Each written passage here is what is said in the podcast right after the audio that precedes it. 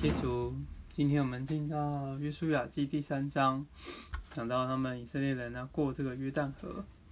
那过约旦河呢，就他们探子回来了嘛，然后呢，以色列人就起行。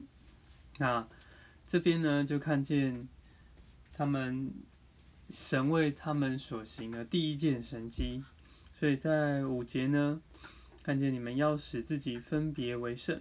因为明天耶和华必在你们中间行奇事，然后祭司要抬起约柜，在百姓前头过去。神要扛抬约柜的人呢，要率先在百姓面前先过去。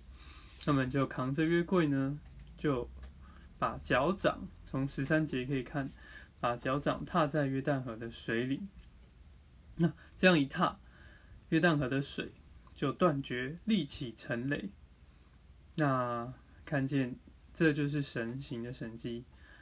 在十六节看到说，上往下流的水就在极远之地，很远的地方水就停在那里，就立起来了。然后到沿海之前的水全部断绝，所以呢，百姓就能够在耶利哥面前过去，就离就穿越了这个约旦河。这是神行的一个很大的神迹。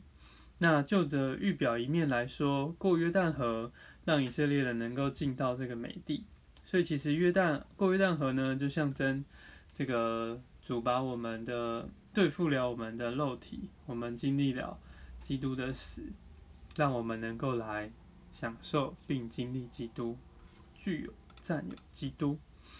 那那我们就用这个这个经节。那我们就直接用这个负担来祷告，主啊，主耶稣，哦，主耶稣，我们能够与你同过约旦河，主啊，经历基督的死，我们的旧人能够被了结，够被埋葬，我们让过约旦河进入美地，主啊，在美地能够享受你，我们更多对付自己，对付我们的天然，击败我们身上的肉体。够享受美帝的一切福分，Amen。